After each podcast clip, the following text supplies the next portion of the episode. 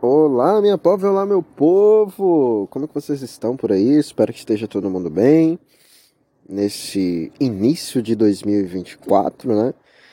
Estamos aí por um ano que foi bem, bem, ou anozinho difícil, né? Ou anozinho complicado esse 2023.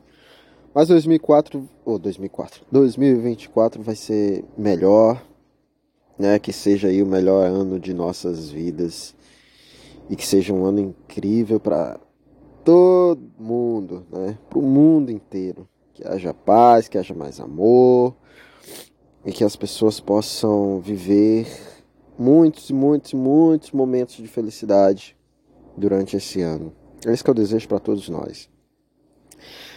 Uh, dito isso, minhas amigas e meus amigos, né, eu, Andy Valci, vim aqui hoje conversar sobre vocês sobre, sobre uma obra que é uma das obras que eu mais amo né, nesse mundo, que é uma obra que eu uh, me apaixonei uh, quando eu tinha meus 11 anos de idade, quando eu assisti né, o primeiro filme baseado nessa obra. Que é claro que eu estou falando aqui da obra do J.R.R. Tolkien, né, o criador ali do Senhor dos Anéis. Mas que poucas pessoas sabem que o Senhor dos Anéis não se resume apenas à história do Senhor dos Anéis, né? O Senhor dos Anéis ele representa uma parte muito pequena de todo um mundo que foi criado por Tolkien. Esse cara que nasceu no dia de hoje, né? 3, quer dizer, ainda é dia 3 de janeiro, eu tô gravando isso aqui às 11h45 da noite. Provavelmente quando ele for hoje já vai ser dia 4 de janeiro. Mas hoje, dia 3 de janeiro, é aniversário do Tolkien, né? Ele faria 130 anos se estivesse entre nós ainda. Então gostaria aqui de publicamente agradecer, mesmo que ele não ouça isso, agradecer ao Tolkien, né, por ter imaginado e ter escrito é, essa obra vasta e incrível que ele criou, né, baseado no mundo da Terra-média. E eu vim falar um pouco aqui né, sobre, sobre essa obra. Como eu conheci, como eu falei, eu conheci quando eu tinha uns 11 anos de idade, quando eu assisti o primeiro filme do Senhor dos Anéis. Eu não comecei pelos livros, comecei pelo filme. Uh, uh, isso lá em 2001 e e eu lembro que eu me apaixonei imediatamente por aquele filme. Uh, e logo em seguida fui buscar mais algumas coisas. Eu lembro que na escola tinha um livro, é, só que era em inglês. E daí eu só folheava o livro, né? Tipo, eu nem sabia ler inglês na época. Uh, mas. Uh, e depois também eu não foram acontecendo coisas na minha vida que eu não consegui comprar o livro na, na, na época. Mas eu lembro que depois é, muito tempo depois aí eu consegui né, ler os livros. E me apaixonei ainda mais né, por essa obra incrível e depois eu descobri que a obra não se resumia apenas ao Senhor dos Anéis, existia outros livros, né, contando ali uh, a história do mundo em que ficava ali, né, uh, a Terra Média, que é o mundo de Ea ou Arda, né, e e eu me apaixonei cada vez mais, né. Uh, depois eu uh, adquiri o Silmarillion, que o Silmarillion, ele é justamente, é, é, é tipo uma coletânea de contos da Terra-média. Né? Então o Silmarillion ele tem desde a criação do mundo da Terra-média, né? do mundo de Ea, do mundo de Arda, é, até a terceira era, né? que é ali a era onde se passa a história do Senhor dos Anéis. Então é um livro que ele tem muita, é, muito folclore, muita mitologia né, desse mundo. E você vê como a mente do Tolkien é, é, era, uma, era algo fascinante. Porque ele pensou exatamente em tudo. Tudo, tudo, tudo, absolutamente tudo. Ele pensou nas raças, ele pensou na língua, né, nas línguas que essas raças falavam. É, ele pensou uh, em, em, basicamente tudo, sabe? Em lugares, nome de cidades, uh, rios. Cara, é, é, incrível, é incrível o quanto a mente do Tolkien era. É, era algo extraordinário mesmo. Tipo, é, você imaginar que isso tudo, tudo que a gente tem hoje relacionado né, à, à, à Terra-média é, foi feito por uma única pessoa. É, é, tipo assim, cara, como assim, mano? Que, que, mente é essa que o cara pensou em exatamente tudo? É, é, algo surreal. E falando um pouco sobre o Silmarillion, né? O Silmarillion, ele, como eu já falei ali, ele conta a história do, do surgimento, né, da, de Ea, né, da, de Arda, né, que é o mundo onde fica a Terra-média. Ele conta a história de como foi criado, né? Foi criado por Eru Ilúvatar, né? através das músicas da canção que foi entoada pelos Ainur, né, que são seres é, divinos criados por Ilúvatar.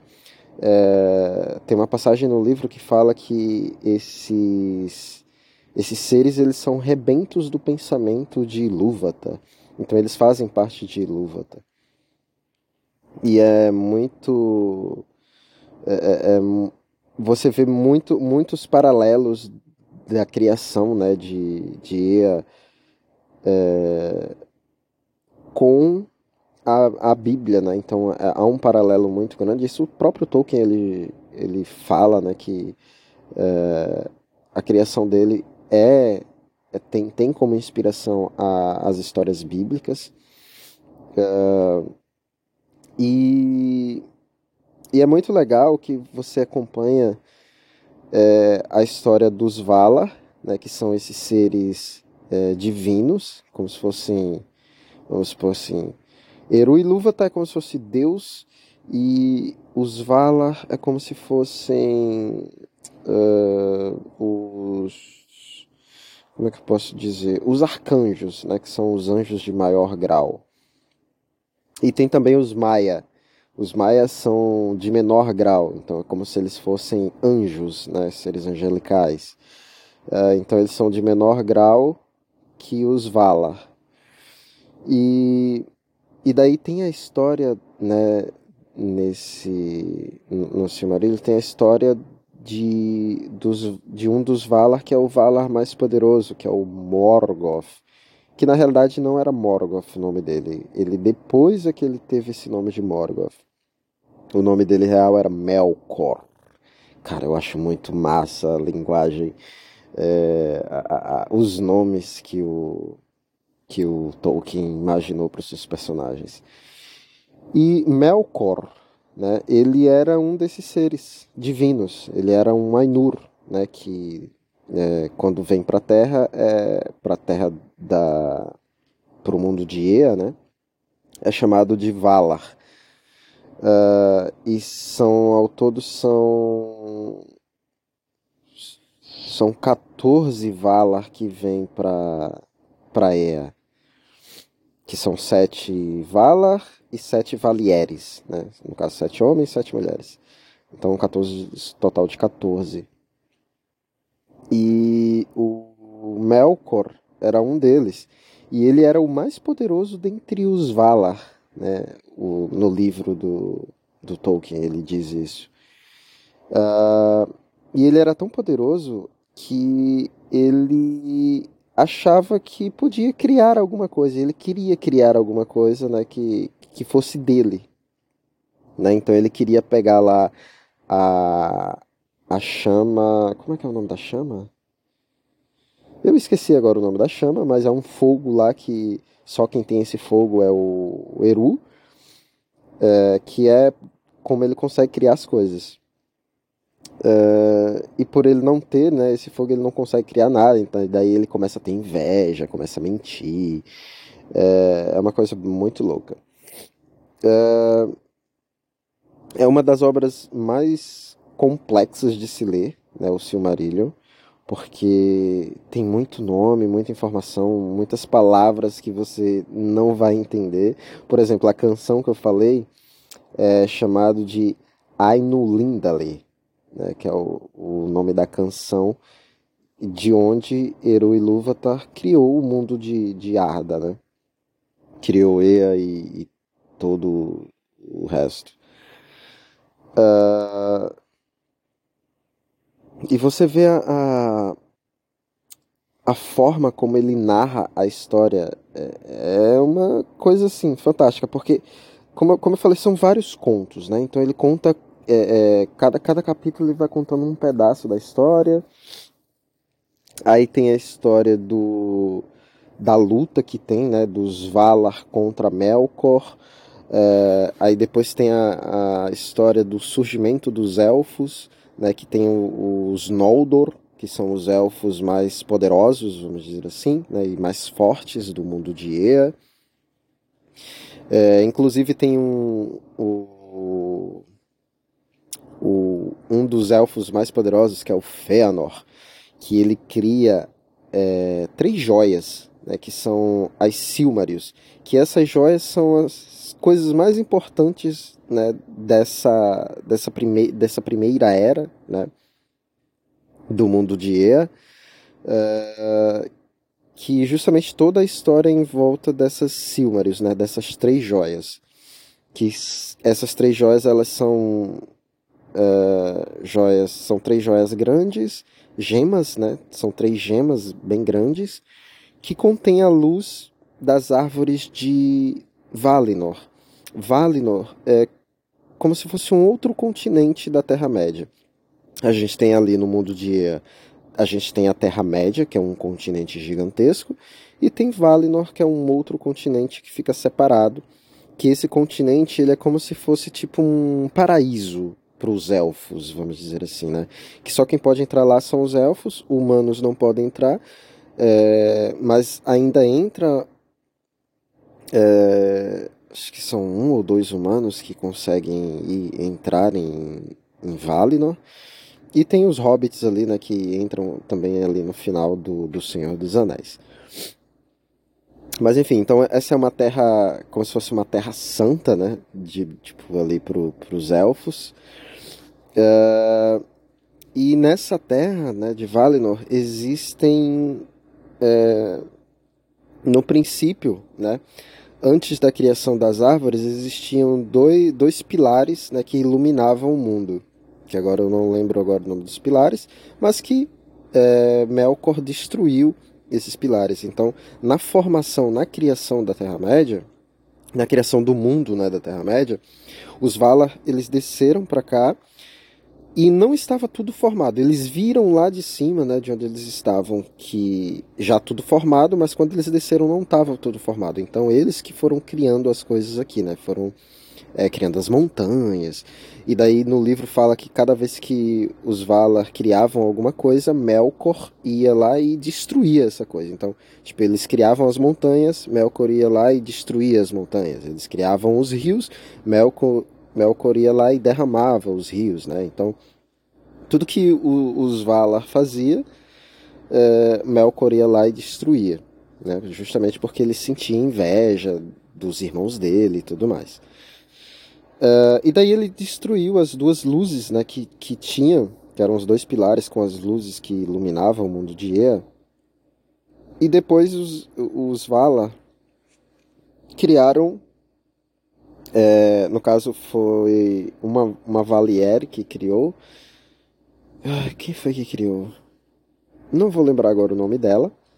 Mas é, ela cria duas árvores, né, que é Telperion e Laurelin, que são as árvores que que emitem a luz né, do dia e da noite, porque na época não existia sol nem lua. Então, a Telperion, por exemplo, era a árvore dourada, que emitia luz dourada, e a Laurelin era a árvore que emitia a luz prateada. Então, uma parte do dia era luz dourada e numa outra parte do dia era uma luz prateada, né? E Morgoth, ele acaba destruindo essas árvores, né? Só que antes dele destruir, o, o Fëanor constrói as três joias com a luz dessas árvores, né? Então ele pega ali a luz, um pouco da luz dessas árvores e acaba criando essas joias, que são é, veneradas ali pelos elfos e é muito cobiçada por, pelo Melkor. Então acontece que o Melkor vai lá, é, aproveita que os Vala estão fazendo tipo uma festa e tal, e estão distraídos, e ele vai lá e junto com um Goliant, que é um espírito que tinha a forma de uma aranha gigantesca, que inclusive é mãe da Laracna, que é aquela aranha gigante que ataca o Frodo lá no Retorno do Rei. Para quem né, assistiu os filmes, para quem não assistiu, assista, você vai entender melhor. É... E daí é, Melkor vai lá com Goliant e destrói as árvores, né? Ele, ele fura as árvores com a lança dele e um Goliant suga toda a seiva das árvores. Essa um Goliant, né, essa aranha gigante, ela se alimentava é, exclusivamente de luz e ela é, era muito faminta, né? Fala no, no livro lá. E daí quando ele destrói as árvores, ele vai até lá a cidade dos Noldor, né, que eram os elfos mais poderosos, e rouba as Silmarils do Fëanor, que não estava em casa. Além de roubar as Silmarils do Fëanor, ele mata o pai do Fëanor, que era o Finarfin. É... E... e daí é que começa toda a treta, né? Todo o, o ódio do, do Fëanor contra Melkor e da luta dele contra os Noldor. Que para quem conhece a obra do Senhor dos Anéis, os Noldor são os, é o povo de Galadriel. Galadriel ela é uma Noldor, por isso que ela é uma elfa poderosa, né, diferenciada dos outros elfos normais. Então são vários elfos, é, é, é tão rico o mundo do, do Tolkien que ele cria assim não é tudo é elfo sabe? Existem os elfos mas existem várias categorias de elfos. É, além dos Noldor né, os Noldor eles são os mais poderosos. Tem os Teleri que é uma outra classe dos, dos elfos que esse é um pouco mais é, vamos dizer assim fraca né? E esse os Teleri eles eles são elfos que são mais ligados à, à, à água então eles gostam muito de navegar e tudo mais. É... E tem vários outros outros tipos de elfos também, que agora eu não me recordo, não vou falar os nomes de, de todos também, porque daí, né, esse aqui ia ficar muito grande, né, esse, esse episódio aqui ia ficar gigantesco.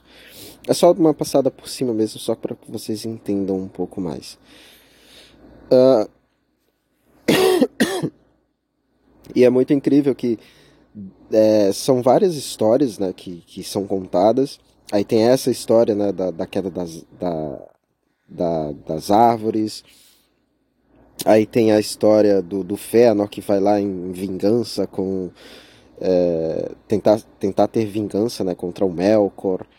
É, e daí, quando acontece isso, né, quando o Melkor ele rouba as Silmarils, aí o Fëanor amaldiçoa Melkor e lhe dá o nome de Morgoth, que é o inimigo sombrio do mundo.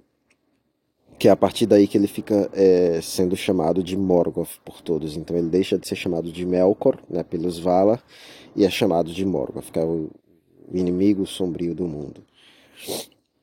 Que é o primeiro Lorde das Trevas.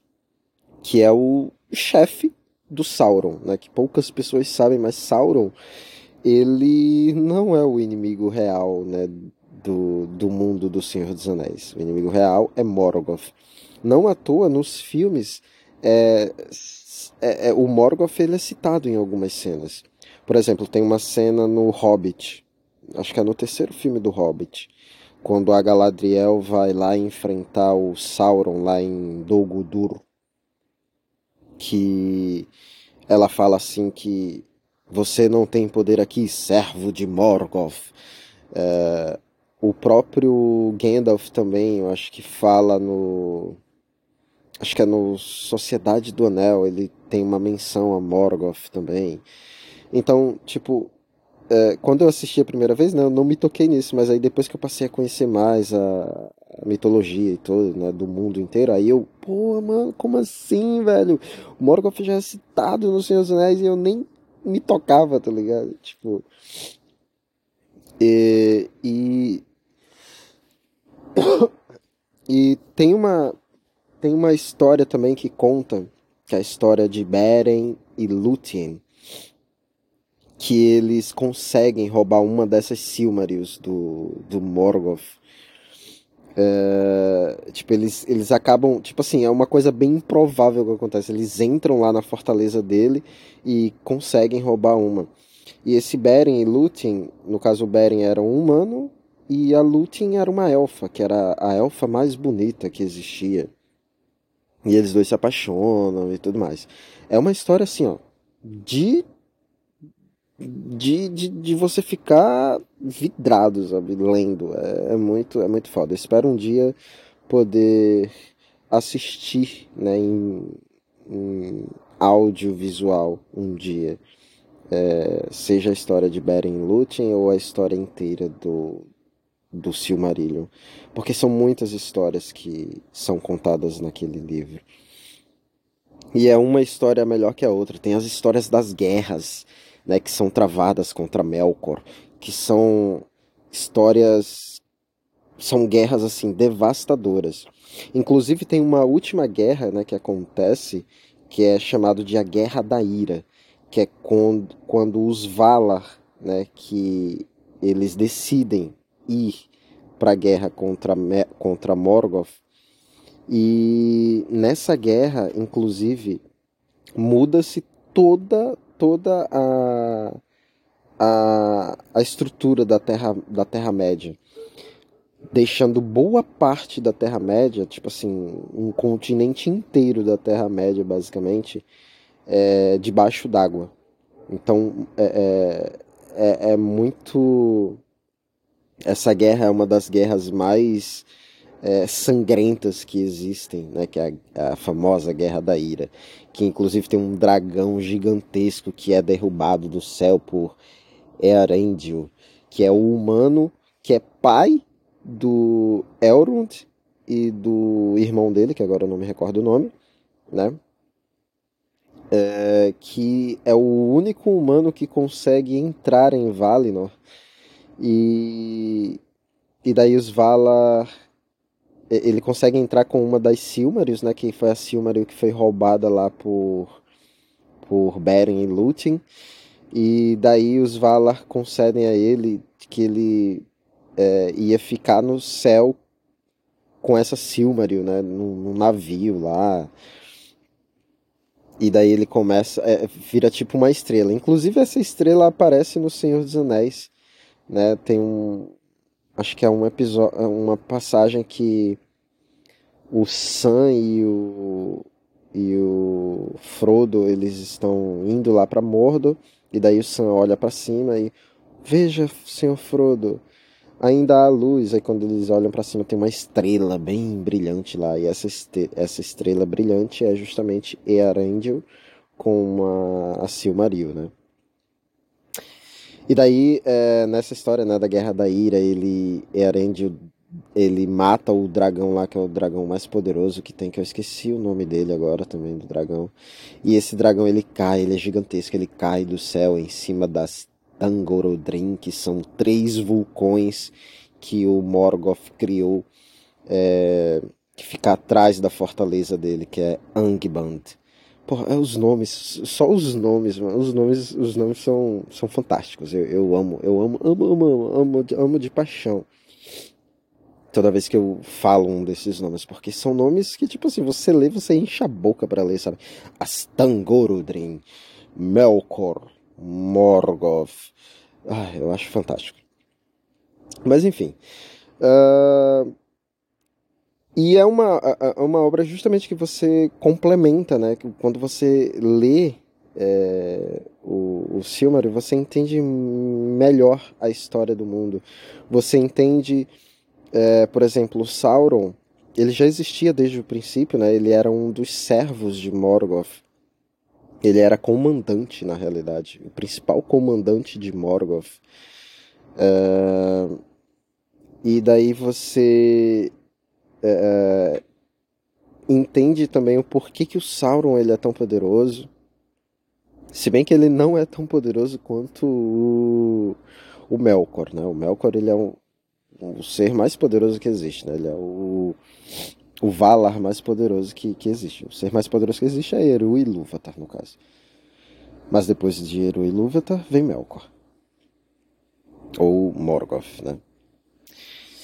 E... E cara, eu nem sei mais o que falar porque realmente é uma, é uma obra que eu amo, que eu recomendo para todas as pessoas. Você pode começar pelos filmes, né? É, eu não entendo como ainda existe gente que diz não gostar de Senhor dos Anéis. Eu, pelo menos, eu criei uma tradição, né? Que é todo dia 1 de janeiro assistir os três filmes do Senhor dos Anéis, a versão estendida dos três. E é uma tradição que eu amo e que ainda bem que eu fiz essa tradição, porque é uma obra que, é, como obra cinematográfica, para mim, é a maior né, em termos de, de tamanho mesmo e de qualidade. Então é a maior e melhor obra cinematográfica que eu já assisti na vida. Não à toa é, é também é, o mundo que eu gostaria de viver. Né? Tem uma pergunta que eu costumo fazer para as pessoas que é se, se você pudesse viver no universo de um filme ou de, de uma série, né? qual seria esse universo? A minha resposta é justamente o universo de é, Tolkien. Eu gostaria muito de viver na Terra-média, ou em Valinor, ou em qualquer parte do mundo de Ea. Porque eu acho realmente incrivelmente fantástico. É, é, e se fosse para escolher, tipo, o que, que eu queria ser, eu gostaria de ser um hobbit, porque eu acho o hobbit, os hobbits muito legais. Eles realmente eles têm a minha é, eles me representam bastante, né? São criaturas ali pacíficas e tal, são engraçados, eles são gente boa. E eles querem apenas é, ficar ali, né? No mundinho deles e tudo mais. É, tem uns que querem sair por aí, né? Fazendo. vivendo aventuras, que era o que eu gostaria de viver também. Mas enfim. E tem essa questão também, né? Porque uma das coisas que mais me fascina no Senhor dos Anéis é justamente isso. É porque é uma aventura. É, é de fato uma aventura, sabe? Pelo menos nos, no, no, nos filmes eu tenho essa percepção. E no livro maior, melhor ainda, né? Mas eu gosto muito dos filmes porque é do início ao fim é uma aventura que você vive lá no mundo. Tem, tem momentos que eu sinto realmente que eu estou na Terra-média. Por exemplo, tem um, um momento que eles saem, né? Que o Frodo, é, junto com os hobbits, eles saem da, do condado para ir rumo a, a Valinor. E é, é, é, fantástico assistir essa, porque eu me sinto de fato ali quando eles estão é, correndo lá entre, entre os montes e tudo mais, eu me sinto de fato quando, é, estando ali na Terra-média. É, uma outra cena também que eu me sinto transportado é quando, já no segundo filme, né, As Torres Gêmeas, que é quando mostra a criação dos Uruk-hai, que o Saruman cria. Né, que os Uruk-hai eles são uma espécie de orques que são feitos com humanos. Uh, e é, é fantástico também porque realmente é, é, é tão. O Peter Jackson ele, ele conseguiu fazer aquilo ali com, com, com uma riqueza de detalhes, sabe? A criação dos orcs. É, que é, é, fantástico. Tipo assim, você fica. Eu mesmo eu, eu, me sinto ali como se eu estivesse de fato lá em Isengard, tá ligado? Assistindo, vendo a criação dos orcs. É, é algo realmente é, extraordinário de se ver, de, de, de se assistir, né? Bom, é, eu acho que eu já falei demais é, e eu gostaria de falar muito mais, né? Porque é uma obra que realmente eu amo, né? Senhor dos Anéis, os filmes eu acho eles a versão estendida eles para mim é perfeita tanto que eu só assisto as versões estendidas né dos três filmes o primeiro filme que tem 3 horas e 48 o segundo tem 3 horas e 55 e o terceiro né com suas 4 horas e 20 28 minutos eu acho mas enfim, e eu assisto os três em sequência, né? Eu assisto o primeiro, assim que termina eu já boto o segundo, e termina o segundo já boto o terceiro. E eu faço isso todo ano. E é uma, é uma tradição que eu amo fazer e que eu acho que as pessoas deveriam fazer também, porque realmente é uma obra é, que, apesar de ser antiga, né, que foi feito lá no início dos anos 2000, né, 2001, 2002 e 2003, mas que quando você assiste nos dias de hoje, você olha, cara, isso tem certeza que foi feito lá no início dos anos, porque parece que foi feito hoje, sabe? Tipo, é tanto que muitos filmes que são feitos nos dias de hoje não chegam nem perto da qualidade, tanto é, da qualidade do roteiro, da qualidade é, da imagem, né, e dos, dos efeitos em si muitas obras hoje não chegam nem perto, sabe, da, da qualidade que é a trilogia do Senhor dos Anéis. Que não à toa é a trilogia mais premiada, né? É a saga mais premiada da história do cinema. E, e que ele representa nem um terço do que é a história completa do mundo de Ea que é uma história riquíssima em detalhes, uh, com personagens fascinantes e cativantes, uh, e com histórias que que muitas histórias falam, falam, falam de fato assim no nosso coração, sabe? Tipo, é, é algo realmente extraordinário. Então é isso, esse episódio foi mais para falar um pouco, né, sobre sobre essa a obra de Tolkien, sobre o quanto é uma obra importante para para a humanidade, né? Porque foi através da obra de Tolkien que surgiram diversas obras é, que são baseadas né, em, em fantasia.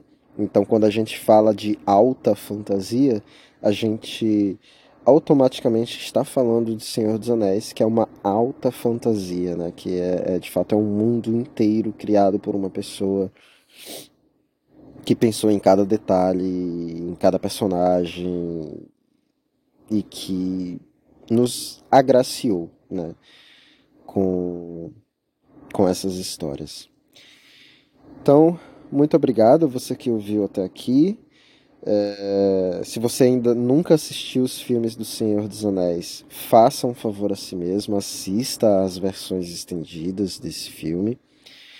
É, Para mim, não é nem um pouco cansativo, apesar de serem filmes longos, eles não são cansativos, eles são filmes que realmente eu assisto do início ao fim. É, com a mesma euforia, sabe? Tipo assim, eu fico muito eufórico, porque realmente eu sou transportado ali pro mundo da Terra-média e eu de fato vivo aquelas aventuras, eu vivo cada batalha, é, que são batalhas memoráveis, a Batalha de Moria, tem a Batalha de Isengard, tem a Batalha é, de. Acho que é Pelegorn, acho que é. é. Enfim, são inúmeras, inúmeras cenas, inúmeras coisas que que, que realmente me deixam fascinado por, esse, por essa obra.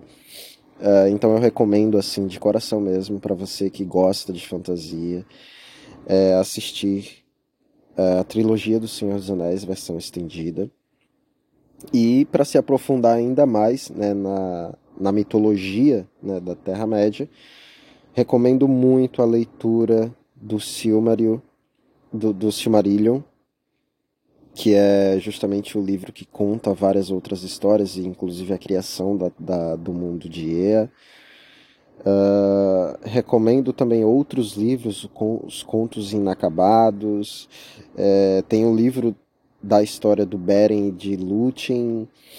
é, e diversos outros, né? Eu recomendo todas as obras do Tolkien, porque realmente o cara ele era um gênio, né?